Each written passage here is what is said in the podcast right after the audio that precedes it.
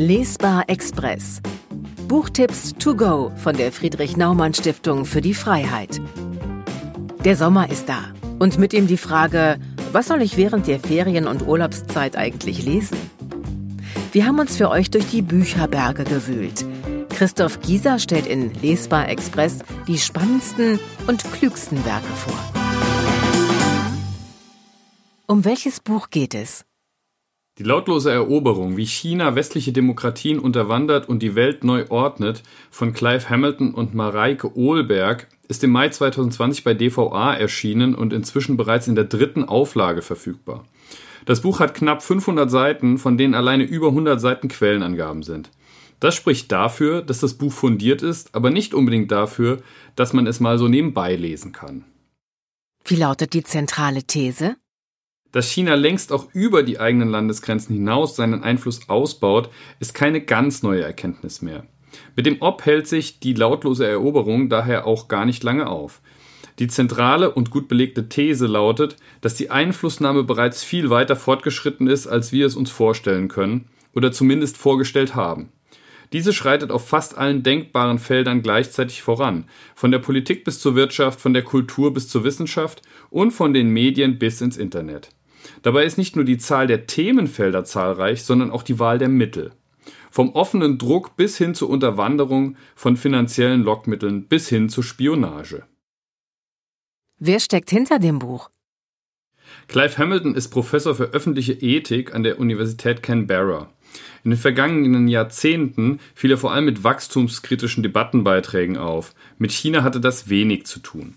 2018 stieß er dann allerdings mit seinem Buch Silent Invasion, China's Influence in Australia, in Australien die erste große Debatte über den wachsenden Einfluss Chinas an.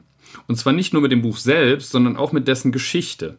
Denn wie um seine These zu beweisen, hatten einige bekannte Verlage eine Publikation aus Angst vor chinesischer Repression abgelehnt. Seine Co-Autorin ist die deutsche Mareike Ohlberg, die sich schon eine ganze Weile auf die Beobachtung und Bewertung chinesischer Außenpropaganda spezialisiert und dazu auch promoviert hat. Sie war bis vor kurzem Mitarbeiterin des Mercator Institute for Chinese Studies in Berlin und ist Senior Fellow im Asienprogramm des German Marshall Fund. Zwei Autoren, die aus durchaus unterschiedlichen Perspektiven auf dasselbe Phänomen blicken also. Welches Zitat muss ich mir merken? Es ist schwer, ein Zitat aus diesem Werk herauszupicken, aber wenn ich mich entscheiden muss, ist es wohl die folgende Passage aus dem Vorwort. Wir haben es nicht mit einem fremdländischen, konfuzianischen Wesen zu tun, sondern mit einem autoritären Regime, mit einer leninistischen Partei samt Zentralkomitee, Politbüro und Generalsekretär, die über gewaltige wirtschaftliche, technologische und militärische Ressourcen verfügt. Der eigentliche Wettbewerb ist jener zwischen den repressiven Wertvorstellungen und Praktiken der Kommunistischen Partei Chinas und den in der Allgemeinen Menschenrechtserklärung der Vereinten Nationen festgeschriebenen Freiheitsrechten. Die Kommunistische Partei Chinas lehnt all diese Rechte in Worten und Taten ab. Zitat Ende. Warum dieses Zitat? Nun, weil es deutlich macht, dass es keinen Sinn macht, einen kulturellen Discount auf die Menschenrechte zu gewähren. Taiwan beweist, dass die konfuzianische Prägung den Menschenrechten nicht entgegensteht. Warum sollte man im Fall der Volksrepublik China entsprechende Verstöße dann mit einem fast schon verständnisvollen Achselzucken tolerieren? Wer sollte das Buch lesen und wer nicht? Nicht lesen sollte das Buch eigentlich nur, wem egal ist, ob er in einer liberalen Demokratie oder einer digitalen Diktatur lebt.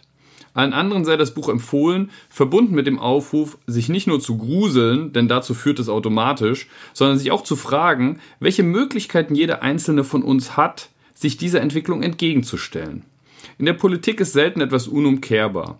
Aber solange Europa die chinesische Herausforderung nicht annimmt und es schafft, wenigstens in diesem einen Thema mit einer Stimme zu sprechen, wird die Kommunistische Partei der Volksrepublik ihren expansiven Kurs gegen Freiheit und Menschenrechte weitgehend unbehelligt weiter fortsetzen.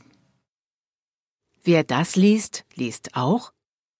Zum Beispiel das bereits 2018 bei Piper erschienene Buch Die Neuerfindung der Diktatur, wie China den digitalen Überwachungsstaat aufbaut und uns damit herausfordert, von Kai Strittmatter.